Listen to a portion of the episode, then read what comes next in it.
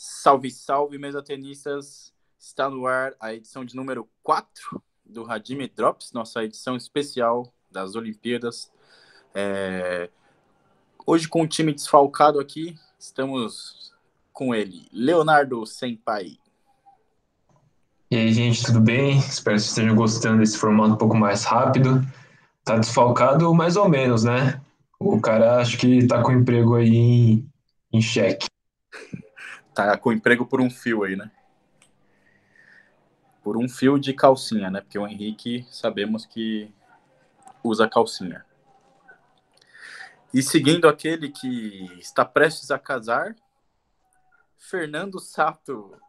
Fala aí, gente, tudo bem com vocês? Eu tô prestes a casar, mas só falta a mulher ainda, né? um pequeno detalhe.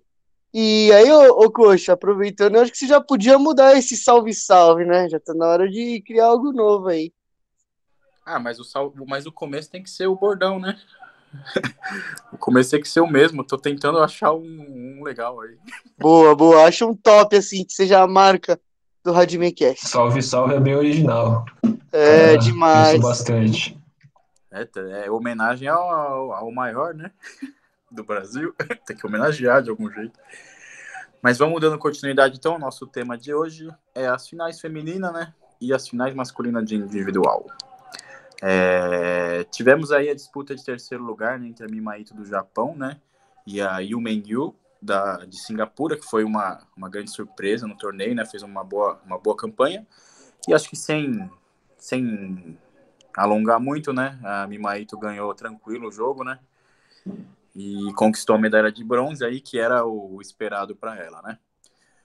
É, na final tivemos a disputa entre as duas chinesas, né? Talvez as duas melhores do mundo hoje, a Shen Men cabeça 1, né, contra a Sun Sha cabeça 2 do torneio. E Léo, comecinho do jogo tenso, né? Sun Sha acertando bastante bola, bastante rally, né? Bastante bola bonita. E depois a gente viu a Shen Men res, res, ressurgindo aí, mas sempre muito muito, como é que dá para dizer, muito confortável no jogo, né? Comenta um pouquinho dessa final aí. É, o primeiro set a Swinchon jogou muito bem, conseguia ganhar vários pontos no rally, mas depois a Ximen acho que tomou controle do jogo na troca de, de back que acontecia muito, a, ela dominava bem, conseguia mandar mais no meio, mandar é, angular melhor a bola e levar a vantagem. Aí abriu 2x1, 3x1, né? Não. É, abriu 2x1, aí no, no quarto set, a Swinchá começou a fazer mais pivô, coisa que eu não vejo muito, né? Levou vantagem, mas depois a, a Shemin acostumou e levou até com certa, com certa dominância. E o jogo não teve tanta emoção, achei, porque os sets não foram disputados, sempre alguém abria vantagem e ia até o final, só o primeiro que foi mais disputado. É, se eu não me engano, acho que essa é a terceira vitória consecutiva da Shenmen sobre a Sun Sha, né? Se eu não me engano, é a terceira consecutiva. E é bem que você falou, né? Mesmo a Sun Sha jogando muito bem no primeiro set, né? A gente via a Shenmen muito confortável, né? Muito sabendo o que tinha que fazer no jogo, né? E não deu outra, assim. Foi indo pro final do jogo, ela foi sobressaindo cada vez mais, né? E aí acabou como foi, 4 a 2 para Shenmen, para número 1 um do mundo confirmou o favoritismo feminino, né? E acho que o primeiro grande título dela, né? Que Sheeman já faz alguns anos que é a número um do mundo, mas não conseguiu ter título olímpico ainda, nem mundial, nem Copa do Mundo, né? Então, acho que é o primeiro grande título dela e, e vem embalada para a continuidade da carreira aí, né? Mas então, isso aí de dela tá confortável parece muito jogo a jogo, né? Tem uns jogos parece que ela tá é bem superior às atletas, às adversárias, que ela tá um nível acima, mas tem jogos que parece que se iguala muito e ela corre uns perrengues, né? Mas eu acho que a campanha dela aí nas Olimpíadas foi fina e, e ninguém tem o que falar nada. É, o legal assim que eu que dá para destacar é a atuação dela nas quartas, eu acho, contra, nas quartas contra a do Roy, Roy Ken, foi um um excelente jogo, né? É, a do acho que foi o, o, desafio maior dela aí nessa Olimpíadas, foi o jogo mais disputado, mas ela sobressaiu muito bem. E foi o que você falou, com a Sun Sha, ela parece muito confortável, ela parece assim que, ah, eu sei que eu vou ganhar no final do jogo. Ela, ela passa esse ar né, no, no, no jogo contra a Swinchá. E a Swinchá mesmo parecia que, mesmo ganhando, sentia que estava precisando fazer mais. Mesmo quando ela estava na frente, ela estava com uma cara de putz, mano, desse jeito não vou ganhar, não. Então acho que elas sentem, né, que, que quando tá com condições de ganhar ou não, né, mesmo, mesmo na frente, né. E vamos continuar então aqui, né, com os resultados do masculino aí, que tivemos duas semifinais eletrizantes aí, né, duas semifinais de altíssimo nível e muita emoção, né. É, vou começar aqui pelo Léo, né. É... Léo, você pode comentar um pouquinho do jogo do Fanzendong com Lee Unju, né, que acho que acredito que nós três somos fãs do, dos dois, mas do Lee Unju é onde a gente deposita a nossa maior esperança aí de, um, de uma grande zebra, né. É, até porque ele é muito jovem ainda, ele vai, acredito que nas próximas Olimpíadas ele pode brigar por medalhas de outras cores aí, além da de bronze, né? Mas confesso que eu não vi o jogo ao vivo, eu vi os highlights depois só, também não, não achei o jogo completo, deve ter no site das Olimpíadas, mas não consegui ver ainda. Mas acho que o que eu percebi dos highlights é que o, o Fanzendon ainda consegue controlar um pouco melhor na, o jogo, assim, o Ryunju dependia um pouco demais de de bola de definição dele, né? Na troca de bola o, o Fazendão era melhor. Então, então até por isso ele consegue dominar o jogo e, e vencer. É, realmente, o Ryunju é, é um jogador que ele depende muito de tomar iniciativa, né, da, das jogadas, né? Ele precisa estar sempre no comando das ações do jogo para ele estar na frente, né? Quando o Fanzinho não conseguia defender essa primeira bola aí para troca, já ficava mais para ele, né? É o... o... que foi legal de ver foi a raça dele. É difícil ver jogo ele vibrando, ele, ele tipo, o Leon a, né? antes, é, antes de cada ponto ele, oh, oh, sabe, tipo, na pegada do, do, do jogo mesmo. É, ele estava bem preparado para essa Olimpíadas. Né? A gente viu que o Leon Jun no individual, pelo menos ele estava num. tentou jogar de um jeito diferente, né? E lembrando. Rápido, vibrando que, mais. Que além dessa Olimpíada, ele tem pelo menos mais três aí, né? Ele com 20 anos. A próxima ele tem 23, depois 27 31. Então, ele tem grandes chances ainda de, de ganhar medalhas. Grandes, grandes mesmo. É, e do jeito que Sim. o Sean Chuan tá jogando até hoje, ele tem uma mais ainda, tem quatro. É, ele não vai ter tanta concorrência de Taipei também, né?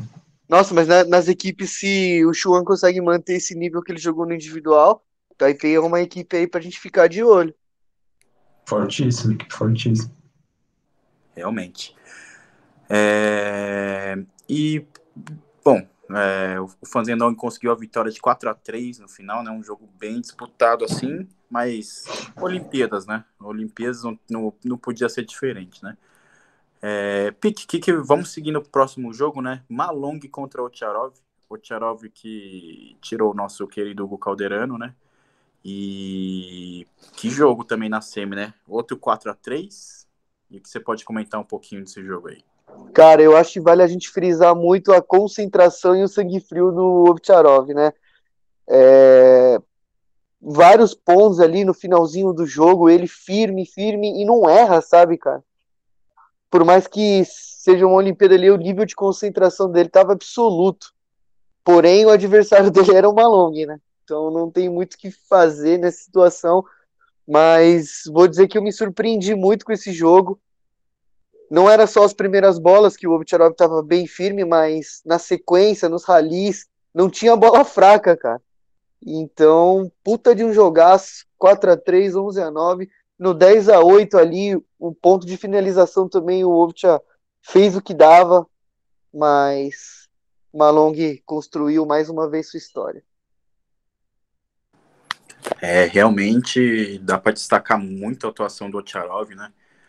Ele jogou, acho que muito acima do que ele podia e só não ganhou porque era uma long, né? E mesmo assim ele teve, teve chance de, de ganhar o jogo, sim, né? Mas essa força mental do cara, essa entrega dele é louvável, assim, né? Acho que é um exemplo que os outros podem seguir. Até depois de um puta ponto, né, para finalizar, a gente vê ele ajoelhado, assim, chorando, ajoelhado, assim, no final do jogo. E, e, esse, e essa concentração, esse sangue frio, a gente pode destacar de outros torneios também. o que ele ganhou do Kalberg no começo desse ano foi uma virada também que mostra que ele tá bem forte mentalmente. Sete match points também. Não, seis match points, né? Contra o Kalberg. Eu não sei se vocês chegaram a ver a, a entrevista que ele deu lá pro canal do WTT, que tá soltando os vídeos. Não vi, Aí, não vi, Léo. Não vi também não, meu. Ele fala que ele desde o começo estava acreditando que podia ser campeão, né, das Olimpíadas. Ele não fala essas palavras, mas ele ele deixa isso claro, que, que acreditava que podia ser campeão, mesmo ele não sendo favorito, sendo jogadores aí mais fortes. E acho que entra um pouco daquele negócio que o Chiguetão explicou pra gente, que escutou, escutar lá o episódio com ele, de que o primeiro passo é você acreditar que pode ganhar, né? Então, isso eu acho que ele tinha muito, muito forte na cabeça dele, não era da boca para fora, não. Apesar do Malong estar tá no nível acima, o Fazendão também, ele acreditava e, e quase conseguiu, pelo menos, uma chegar na final, que seria algo histórico, né? É, e mesmo não conseguindo, né, duas, dois jogos que dá para ver por muitos, muitos anos aí que, que o nível foi bem alto e deu para ver quanto cada um queria ganhar e quanto cada um era bom o suficiente para ganhar, né? E acho que desde, desde o começo das Olimpíadas a gente tem, tem visto grandes jogos, né? É, vale lembrar atuações como o 4 a 3 do, do Omar contra, contra o, o Falk, né? É, o Darko tirando o Pitchford, né? O Caldeirano, o próprio Caldeirano jogando com o John Jin, que foi um belo jogo também, né? Então, Darko tirando além do Pitchford, Harimoto.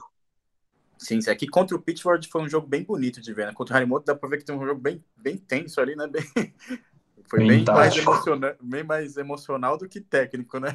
É, o Harimoto foi muito abaixo tecnicamente do que ele é, né? Harimoto. O Harimoto é esse aí mesmo. É, Harimoto muito apático no jogo, muito defensivo, né? Não, não é o estilo dele. É, mas então, vitória de 4 a 3 do Malong, né? Confirmando o favoritismo e, e caminhando para o bi histórico, né? Mas antes, vamos falar da disputa de terceiro, que também, que jogo, rapaziada, que jogo, hein? Liunju contra o Tcharov. É, cada um aqui apostou em um aí, então as torcidas estavam divididas. e, Léo, o que você pode comentar desse jogo? É, Lin Ju, assim, eu acho que foi muito mais mérito do Ocharov de vencer, né, do que um demérito do Lin Ju, né? É, confesso que eu apostei no Lin Ju, apostei errado, mas ganhei o bolão, né, isso que importa. é, meu, eu achei que o jogo muito tático, né? O Lin Ju, quando conseguia atacar na frente, ele era dominante com o Ovitch, assim como é dominante qualquer jogador que ele joga, ele, que ele consegue atacar na frente. Mas o Ovitch, até ter o match point, até o Linju ter o match point, acho que o Ovitch não estava conseguindo segurar tão bem. E tanto que o Linju chegou nessa situação, só que ele deu uma vacilada ali nos match points, achei, errou terceiro, errou quarta bola, que estava até não estava difícil, né, para alguém do nível dele. Acho que ele teve um pouco de afobação nas horas de definição. Aí no último set, o Wolf, a confiança em alta, dominou o set inteiro e conseguiu levar muito mérito do, do Wolf, mesmo por ter conseguido manter a tranquilidade ali em pontos extremamente difíceis. É, a gente até estava comentando né, no jogo que, taticamente, a gente só tinha um, um, um lugar para o Tcharov marcar ponto, né? Que era alongar aquela direita do Liunju e forçar o drive do cara para ele contra-atacar na esquerda, né? Que é o que estava dando certo e é o que ele apostou até o final do jogo, né? É, isso que você falou que o Leon deu aquela vacilada, ele errou duas bolas, realmente, ele errou duas terceira bola lá no final, né? Que, e uma no match point, inclusive, que não podia ter errado, né? Mas eu tava falando para vocês, né, que o Ocharov tava querendo que ele errasse uma bola. Ele queria que o Leon errasse aquela primeira bola, assim. Porque aí criava aquela dúvida na cabeça dele, né? Putz, mano, errei uma aqui, eu devo atacar? Eu acho que quando criou essa dúvida, o Ocharov ganhou o jogo, mano. Mas aí também dá para ver o puta leque de jogadas de técnicas que o já tem, né? É, Porque não, os dois, os dois. Esse não foi aquele jogo, jogo que o já sabia que precisava dar só paulada, só bola assim inalcançável pro outro, pro adversário, né? Ele firmou bastante nos jogos de, de curta, pro, pro Ninho de sair antes também algumas bolas e, e sabe pôr bola na mesa, sabe? Firme, só que não erra, cara. Sim, e taticamente o Leon Ju, ele é, ele é, assim, onde o Ocharov é mais forte, o Leon Ju consegue se sobressair, né, sobre ele, né?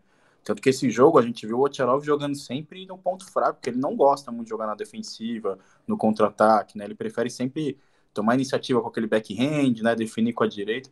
Então a gente viu o Ocharov muito bem taticamente, jogando de um jeito diferente do, do normal, né? E talvez é, acho que é isso que falta pro, pro Hugo, né? Talvez, assim, ter um, uma variação Exatamente. maior, né? Essa variação e conseguir pôr bola na mesa firme, sabe? Mais do que pôr firme, é pôr na mesa. O Hugo, ele começa a errar umas bolas, não sei, parece que desanima, a fisionomia dele muda, e aí acabou o jogo dele, nem cozinhada, nem recepção ele consegue acertar mais. É, eu, eu, não acho que desanima, assim, porque o Hugo parece ser bem um cara bem loucão ali, né, pra, pra vencer. Desanima pra nós que tá assistindo. É. Mas o que eu sinto, mano, parece que ele fica, assim, meio que sem saída. Eu acho que ele fica, assim, meio que pensando, putz, eu só tenho essa bola, assim, sabe? Porque quando ele perde, parece que ele tá fazendo a mesma coisa sempre. É o pivô na, na rede, é um back que sai pro teto, sabe? E não dá para ver muita variação de bola, assim, um, uma terceira bola mais efeitinho, uma curveta, talvez, né? Ou, sei lá, disputar mais curtinha, curtinha. Não consigo ver muito Caldeirano variando nesse estilo, assim. Quando ganha, ganha igual um, né? Ganha igual um torpedo lá, né? E quando perde, toma dessas viradas aí. E quando tá ganhando igual um torpedo, a gente ainda não pode firmar que ele vai fazer um showzaço ainda tem jogo com o, o adversário acostumou, aí ele entra nessa, nesse ciclo aí e complica. É. Mas toda a força pro Hugo aí, vamos ver próxima Olimpíada aí como é que ele vai, vai estar, né? E lembrando que hoje começam as disputas de equipes, né? Então ainda tem jogo aí pra gente torcer bastante pelo nosso Brasil e acompanhar os melhores do mundo em ação. Sim, logo mais às 10 horas da noite, né? O feminino tem uma, uma uma pedreira pela frente, que é Hong Kong. Mas vamos torcer aí, né? E o masculino é favorito contra a Sérvia, mas também é uma puta de uma primeira rodada difícil, né? A gente sabe como os sérvios sempre encascam com a gente aí. Mas com o Tsuboi jogando do jeito que tá, só pode não acredito contra a China, mano. É, pode, pode vir quem quiser. Põe o contra o Pucar que ele vai dar um pau ali. O Tsuba foi um dos malucos que mais teve chance ali com o Nyunju, velho. Aquele 10-7-3-2, 10-7 Tsuboi, 3-2 em 1 de 1, mano. Falei, caralho, você vai pro 3x3 ali, o Tsuba vai com a cabeça lá em cima, tava 3x0 pro Nyunju. Não, e vale lembrar que o Tsuboi não é um cara que vira jogo, né? Que costuma virar jogo. Eu não lembro, pelo menos, nenhum torneio que, eu, que ele virou, assim, ou que esteja atrás. Não, eu falo um pra você, pelo menos. Era o Mundial de Equipes, ele contra Tomislav Pukar. Mas ele perdeu, pô. Ele ganhou. Era acho que o último jogo, se não me engano, ele tava perdendo de 2 a 0 e o último, o terceiro set perdendo também, ele virou e ganhou o jogo. Ah, é verdade, é verdade. É verdade mesmo. Ele tava 10 a 6 não era? É verdade. É, alguma coisa assim, mas ele tava bem atrás e era um dos jogos decisivos. Era o ele último virou ali. Equipe, era isso mesmo, tá certo. Bom, mas é bom saber essa força mental do Tsuboi aparecendo nas horas que precisa, né? E vamos lá, vai enfrentar o Pucar hoje aí mais tarde, então tem que estar. Tá não, não, o Pucar é croata. É, o Brasil pega. Ah, é verdade. É, pega a Sérvia. que a Sérvia é embaçada, mas não sei não, mas acho que os caras vão meter logo um 3-0 aí. Não, não, não dá pra dizer isso, mas vou falar que eu não conheço os malucos, velho. Da Sérvia? É, dá uma olhada aí. Calma Vê aí, os nomes. Eu também não sei quem são esses caras, mano. Esse Zos Zulstipeta eu já ouvi o nome, mas eu não lembro quem é. Enfim, não é assunto também. É, enfim, isso aí a gente vai discutir amanhã. Isso, entra, no, entra na final aí, Malong e Fanzendon, e a gente dá uma comentada melhor disso aí. É, amanhã a gente comenta melhor sobre os jogos da equipe, mas só para deixar claro, 10 horas feminino, né, e duas e meia da manhã o masculino, então vamos ficar na torcida aí. É, seguindo aí, tivemos a confirmação, né? Para quem tinha alguma dúvida se o cara era o melhor da história ou não, acho que acabou a discussão né, de quem é o melhor da história, porque o que vimos que apresentação de, de Malong, né? É, quem quer e que comemoração aí? dele, você viu? A comemoração foi a pior de todas que eu já vi dele, mas tudo bem. Mas você viu o significado? É, porque era Tóquio, né, mano? Não, é a cabra, caralho. O melhor de todos os tempos. Gold. Ah, não era o coração, não? Pra mim aquilo era um coração. Não, ele fez. Ele queria parecer uma cabra, mano. O melhor de todos os tempos. É, deu errado. Deu errado. Deu errado, mas A, a ideia mas foi legal. Vai virar mas... o símbolo agora. Todo mundo que ganhar pode fazer isso que será reconhecido. É, mas tem que ganhar pelo menos duas Olimpíadas para poder fazer isso aí. É, Pique, o que você pode comentar do jogo aí? Né? Lembrando que o Malong teve a chance de fazer o segundo Grand Slam, né? Que ninguém, por enquanto, teve até hoje. Conseguiu, né? E infelizmente, por ter perdido a Copa do Mundo para o Fanzendong, não teremos um bicampeão de Grand Slam até o momento, né? Mas, cara, Pode eu pensei comentar. que esse jogo aí ia ser mais pegado na pontuação, mas os sets também foram mais abertos, dois jogadores que se conhecem legal. Até que você comentou isso aí, que ele perdeu a final da Copa do Mundo pro próprio Fanzendon. Mas o Malong mostrou ali quem é o cara, né? Querendo. É... Puta, os pivô dele sem chance, ele mais uma vez brutal nessas bolas. Agora eu queria destacar, assim, o Fazendon perdeu, mas na troca de back ali, de chuta paralela dele, é fenomenal, cara. Puta de jogaço, porém pensei que seria mais pegado. É, lembrando que acho que na época que o Malong tava destruindo todo mundo, o Fanzendong foi o cara que encontrou o, o, o lugar para marcar ponto, que era essa esse overback na paralela aí, né, bem fundo ali, era o, o, onde o Malong mais tomava ponto, né? E, e o Fazendong colocou isso como uma das grandes armas dele depois disso, né? Tanto que ele, acho que desde 2017, aí ele utiliza essa, esse back na paralela, esse overback na paralela muito, muito bem, né? Contra a maioria dos destros aí do circuito, né?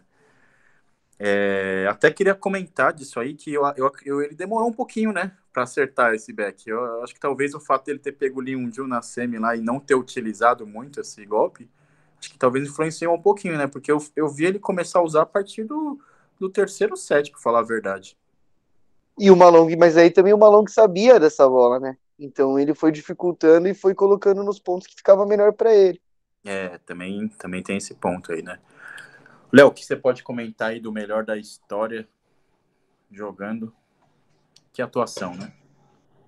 Que atuação, um privilégio, né? Pra gente poder ver esse cara jogando. A gente pôde acompanhar a carreira dele inteira, praticamente, né? Tudo bem que quando começou lá 2006, 2007, não tinha tanto vídeo no YouTube, assim, não tinha transmissão ao vivo, mas já dava pra gente saber o que estava acontecendo.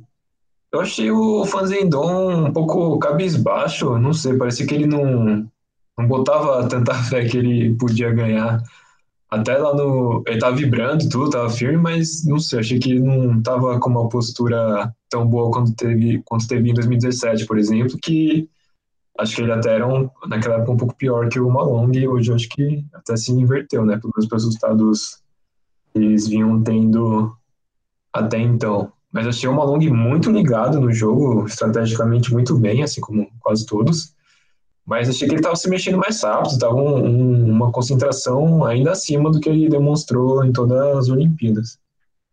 E eu vejo um negócio muito curioso no jogo do Malong, que ele dá muito essa troca de back, o back dele não é tão forte quanto o do Fanzidron, do Chorog, por exemplo, mas ele controla muito bem os caras. Dificilmente ele toma um tiro no back assim, igual quando o Fanzidron consegue fazer, o Out também consegue. Ele controla muito bem o cara mandando no meio, mandando na ponta. Ele esse controle aí, acho que sem igual. É legal você comentar dessa atuação dele aí, que foi realmente a atuação do Malong foi muito acima do resto das Olimpíadas dele, né? E ele já vinha tendo atuações muito boas, principalmente com o Tcharov ali, né? Com, com o Omar. Mas o que ele jogou nessa final, ele elevou demais o nível, né? É, e eu acho que vai muito do que daquele episódio que a gente falou do, com o Fernandinho, né? É, a concentração do cara de ele saber performar na hora que tem que performar, né? Porque o que vimos assim, o melhor jogo do Fanzendong nas Olimpíadas para mim foi contra o Liunju, né? E o Malong foi contra o Fanzendong na final, né?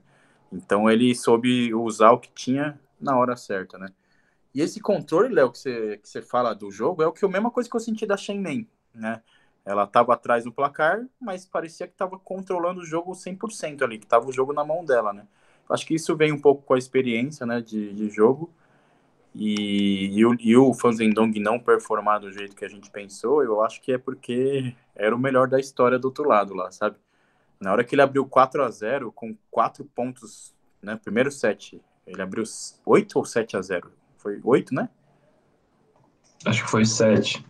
Foi Também acho que foi 7. muita vantagem e só tiro, né? Então, aquele 4 a 0 com quatro porradas e o, e o quarto ponto o Fanzendong deu uma porrada e tomou um over, sabe? Na hora que ele virou ali, eu já senti um medo na cara dele. Ele fez uma olhada pra sacar e olhou com uma cara assim, putz, tomou um susto, sabe? E olhou para baixo, assim. Eu falei, ih, caralho. Falei, eu senti um medo ali, sabe? Ele deve ter olhado falando, mano, 3 a 0 vou dar uma porrada agora só para marcar um ponto. Aí ele dá uma porrada e toma uma outra assim. Ele olhou assim e falou: Puta merda, mano. O Malong cresceu demais, acho que do outro lado, sabe? Cresceu demais. Aquele primeiro set lá definiu o resto do jogo para mim. Confiança do Malong muito acima também, né?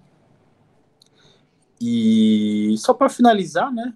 Vamos falar assim, igual você falou, é um privilégio ver o cara jogar. Quem ainda não viu, que veja, porque eu não sei por quanto tempo ele ainda joga, né? A nossa, a nosso, nosso palpite era que talvez ele parasse depois de Tóquio, né? Por causa das lesões e tal. Mas do jeito que ele tá jogando aí, dá para ir para Paris fácil, fácil aí, como um segunda raquete, ainda tentando uma zebra ali no, na final ali, né? É... Últimas palavras aí, Léo, o que, que você espera para o torneio de equipe e o que você pode falar aí do, das Olimpíadas até então aí? Até agora teve jogos muito, muito emocionantes, né? Nem sei se o nível técnico tá acima do Mundial, por exemplo, né? mas de emoção com certeza tá, principalmente a, a dupla mista, as primeiras rodadas do individual, acho que foram muito legais de se ver. E para o torneio de equipes eu acho que tem menos zebra, porque são três caras jogando, né? Ou três mulheres, e para ter uma zebra, os três tem que estar tá mal, né? Ou os outros três, outro time tem que estar tá bem. Então acho que vai ser um pouco mais do que se é esperado. A China deve levar os dois aí com certa tranquilidade. E torcer para a gente ter emoção nos jogos que são equilibrados. Nessa primeira fase não, não vi tantos equilibrados assim, tanto no masculino quanto no feminino. Mas vamos, vamos torcer para ter alguma emoção. Pique, vai você agora, fale suas últimas palavras, o que você está esperando para o torneio de equipes, né, que vai começar hoje, e o que você pode dizer já do, do individual, do que a gente viveu já, né? E acho que essa Olimpíada já tá, já tá valendo muito a pena, né, do que, do que já teve aí. Com certeza, e assim, porque a gente viu até hoje, até agora os jogos, né? Eu acho que o destaque mesmo fica para a dupla mista japonesa, Mizutani e Mimaito, que fizeram, fez, fizeram uma campanha incrível aí desde as quartas de final. E no individual, destacar assim o poderio mesmo da China, né? Não tenho o que falar, primeiro, segundo nas duas categorias. Não tem essa chance de ter a zebra, né? Quase aconteceu, mas os caras são são poderosos. E nas equipes, eu acho que é muito do que o Léo falou, né? É muito mais difícil a gente ver um resultado fora do que a gente imagina, mas é torcer por jogos emocionantes, por campanhas históricas e vamos acompanhar aí que hoje tem Brasil. E destacar que Brasil passando da Sérvia, podemos ver mais um confronto aí, Japão-Coreia. E vamos Brasil, torcer. Brasil-Coreia, isso. Só que Coreia e Eslovênia vai ser jogão também. É nóis, galera. Espero que estejam gostando. Até o próximo episódio. É... No, no Zika não, porque se a Coreia passar pelo Brasil, acho que rola um Coreia e Japão. então no Zika não, hein? Mas acho que é o que vocês falaram aí, né? Essa primeira rodada é, torneio de equipes é, é a chance da zebra é o menor, né? Mas eu queria destacar, acho que tem um jogo sim interessantíssimo aí, Léo, primeira rodada aí, que é Portugal e Alemanha, hein? Portugal e Alemanha, acho que é um jogo de nome eu acho que é, mas eu achei que, apesar do Timo Boll ter jogado tão bem as Olimpíadas, acho que os portugueses decepcionaram um pouco mais. Principalmente o Apolônia, achei que jogou bem mal. É, o Apolônia para mim não ia muito mais longe do que aquele não. Agora o Marcos Freitas eu achei que ia mais. Assim. É, mas... é, o Marcos está no nível acima do time de Portugal, mas eu coloco ele abaixo do Timo Boy e do, do Chorov, principalmente, que tá, tá um monstro aí nas Olimpíadas. E até que o Rocket 3, o Francisca também tá bem. Tá bem na dupla, jogou super bem. Mas eu acho que o Marcos Freitas tem um nível parecido com o do Francisca, que eu não gosto muito, não simpatizo muito com ele, não. É, mas acho que vale a pena a gente conferir esse jogo, que acho que é o mais esperado dessa rodada aí, né? Porque, querendo ou não, Portugal já foi campeão europeu, né? E em cima, inclusive, dessa seleção aí que tá, Timobol, Ocharov e, e, Francisca, né? Eles foram campeões em cima dessa formação, se eu não me engano. E no ano seguinte, depois acabaram perdendo para a Suécia e se eu não me engano, esse, o último campeonato europeu foi a Alemanha que ganhou, né, em cima da, da Suécia, né? E a Suécia ganhou da, de Portugal na semi, né? É, mas acho que é um jogo legal para a gente ver e vamos torcer para o Brasil aí, né? Que, que vá bem, ganhe, passe bem da Sérvia, da, da Eslovênia aí para pegar. É da Sérvia, da Sérvia. Passa bem da Sérvia para pegar a Coreia na semi aí, nas quartas e vamos para cima dos coreanos, né? Já ganhamos de um aí, né? Do Udin. Vamos ganhar de novo. O Vitor vai meter alguém, tenho certeza. E é isso, mano. Fechou então, galera. É, vamos despedindo aqui. Vocês querem falar mais alguma coisa? Não? Tá tranquilo, então... mano. Finaliza aí que foi show o episódio hoje. Então, tranquilo. É, tá, tá de boa.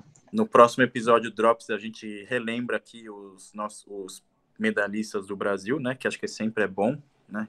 Lembrar quem está defendendo o nosso país, quem está ganhando pelo nosso país, né? Então, no próximo episódio, a gente relembra as medalhas, que teve algumas novas aí, né? Inclusive um ouro aí, né? Pro Brasil. E é isso, galera. Vamos aí. É, acompanha, segue, segue a gente no, nas redes sociais, né? Radim Eventos, Facebook, YouTube, Instagram. Acho que só, né? Facebook, YouTube, Instagram e compartilhe o Radimecast, nosso podcast semanal aí com seus amigos. Fechou? Valeu e até amanhã, hein? Falou!